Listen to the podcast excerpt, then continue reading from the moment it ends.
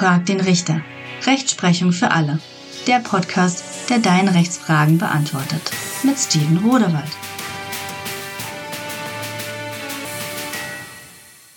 Hallo und herzlich willkommen zu meinem Podcast Frag den Richter. In der heutigen Folge möchte ich euch etwas Wichtiges vorstellen, was der Bundestag letzten Donnerstag beschlossen hat. Und zwar gibt es eine wichtige Änderung des Sanktionsrechts und des Strafzumessungsrechts. Was genau wurde beschlossen? Und zwar geht es um die Ersatzfreiheitsstrafe. Was ist die Ersatzfreiheitsstrafe überhaupt? Lasst mich euch das kurz erklären. Im deutschen Strafrecht gibt es für Erwachsene nur zwei Strafen. Einmal die Geldstrafe und einmal die Freiheitsstrafe. Wenn nun die Geldstrafe nicht bezahlt wird, dann tritt die sogenannte Ersatzfreiheitsstrafe in Kraft. Das bedeutet, man müsste dann entsprechend viele Tage ins Gefängnis gehen. Das ist erst einmal der Begriff der Ersatzfreiheitsstrafe. Was wurde nun genau beschlossen? Und zwar geht es um den sogenannten Umrechnungsmaßstab. Nach derzeitiger Rechtslage ist es nämlich so, dass wenn ein Täter beispielsweise zu 20 Tagessätzen Geldstrafe verurteilt wird und er diese Geldstrafe nicht bezahlt, müsste er tatsächlich 20 Tage ins Gefängnis gehen. Ein Tagessatz wird umgerechnet in einen Tag Freiheitsstrafe. Die Bundesregierung hatte geplant, diese Umrechnung, also diese 1 zu 1 Umrechnung, abändern zu wollen. Zur Debatte standen einmal eine Halbierung des Umrechnungsmaßstabes oder einmal eine gänzliche Abschaffung.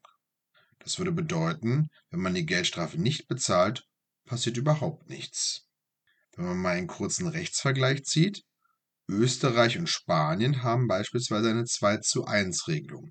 Das bedeutet, zwei Tagessätze ergeben einen Tag Haft. In meinem Beispielsfall müsste also jemand nicht 20 Tage ins Gefängnis, sondern maximal 10 Tage. Warum wurde das Ganze eigentlich überhaupt diskutiert? Einmal geht es um die Kosten. Wenn man bedenkt, dass ein Strafgefangener in Deutschland pro Tag, je nach Quellenangabe, ca. 130 bis 190 Euro pro Tag kostet, kann man sich vorstellen, dass das eventuell eine ganz schöne Summe ausmacht. Zum anderen geht es natürlich um die Gerechtigkeit. Wer muss nämlich eventuell eine Satzfreiheitsstrafe überhaupt absitzen? Nur einkommensschwache Personen in aller Regel oder Personen mit körperlichen und sozialen Nachteilen, die einfach sich quasi totstellen und auf die Briefe gar nicht reagieren, wenn sie zahlen sollen oder damit einfach überfordert sind, die müssen dann die Ersatzfreiheitsstrafe nämlich absetzen. Nochmal ein paar Zahlen und Fakten für euch. Im Jahre 2020 gab es 554.000 Verurteilungen nach allgemeinem Strafrecht.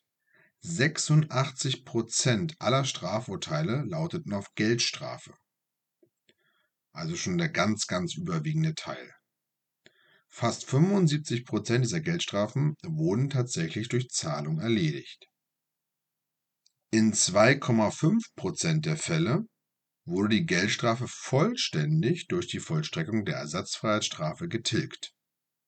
In weiteren 3,1 Prozent erfolgte eine Tilgung entweder durch Zahlung teilweise und durch teilweise Vollstreckung der Ersatzfreiheitsstrafe.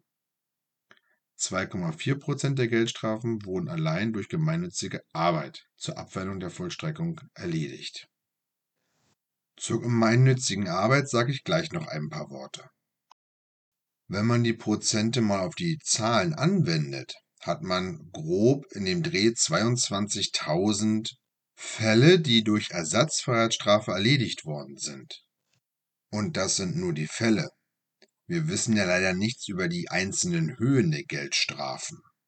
Denn ihr könnt euch ja vorstellen, in meinem Beispielsfall waren es ja 20 Tagessätze. Wenn jetzt aber jemand 100 Tagessätze bekommen hat, müsste er ja 100 Tage in Haft sein. Über die genauen Anzahl wissen wir leider nichts bei den ganzen Fällen. Aber man kann sich ausrechnen, oder zumindest vorstellen, dass wir hier über eine enorme Summe sprechen. Was hat der Bundestag nun letztlich beschlossen? Er hat tatsächlich beschlossen, dass die Umrechnung zukünftig 2 zu 1 sein soll. Der Bundestag hat sich meines Erachtens zu Recht dagegen entschieden, eine völlige Sanktionslosigkeit zu beschließen. Denn das würde bei der breiten Bevölkerung nicht auf Akzeptanz treffen und würde auch ein falsches Signal senden. Das würde nämlich bedeuten, dass man sanktionslos letztlich Straftaten begehen würde und der Staat keinerlei Möglichkeiten hätte, dagegen vorzugehen. Also 20 Tagessätze Geldstrafe würden dann bedeuten, dass man 10 Tage ins Gefängnis müsste, wenn man die Geldstrafe nicht bezahlt. Zudem hat der Bundestag noch ein weiteres Gesetz beschlossen, nämlich der Gestalt, dass die Bundesländer verpflichtet wären, die jeweiligen Verurteilten darauf hinzuweisen, dass sie die Geldstrafe auch durch gemeinnützige Arbeit ableisten können. Das existiert zwar heute schon bereits, allerdings werden anscheinend nicht alle Verurteilten immer darauf hingewiesen. Dies soll gründlicher zukünftig erfolgen. Die Änderung bezüglich der Strafzumessung, die ich anfangs erwähnt habe, betreffen den Paragraphen 46 des Strafgesetzbuches.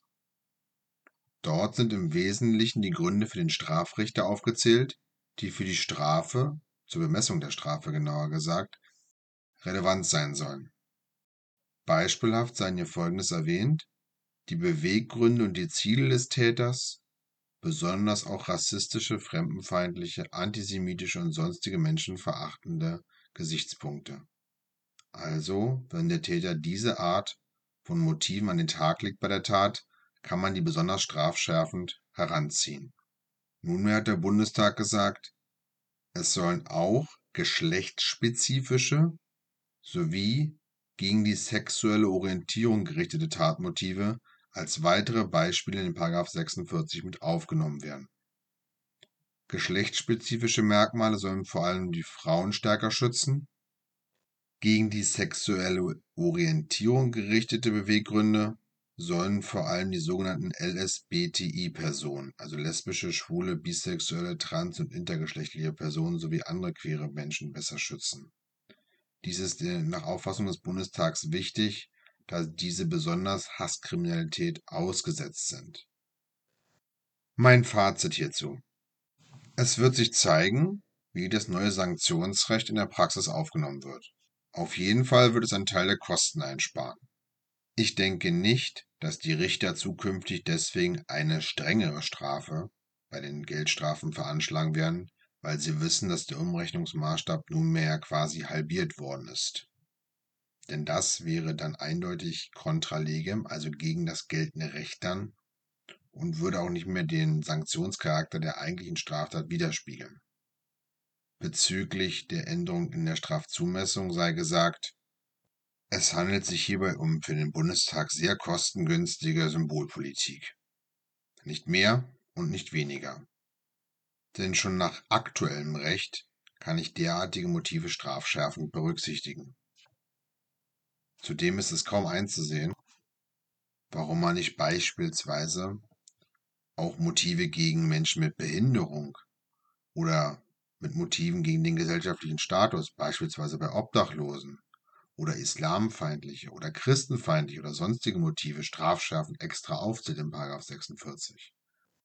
Auch die von mir aufgezählten Motive sind verachtenswert und können auch schon nach geltendem Recht strafschärfend berücksichtigt werden. Es macht also meines Erachtens wenig Sinn, den 46 immer weiter aufzublähen und jede einzelne mögliche Konstellation und Motive dort reinzuschreiben explizit.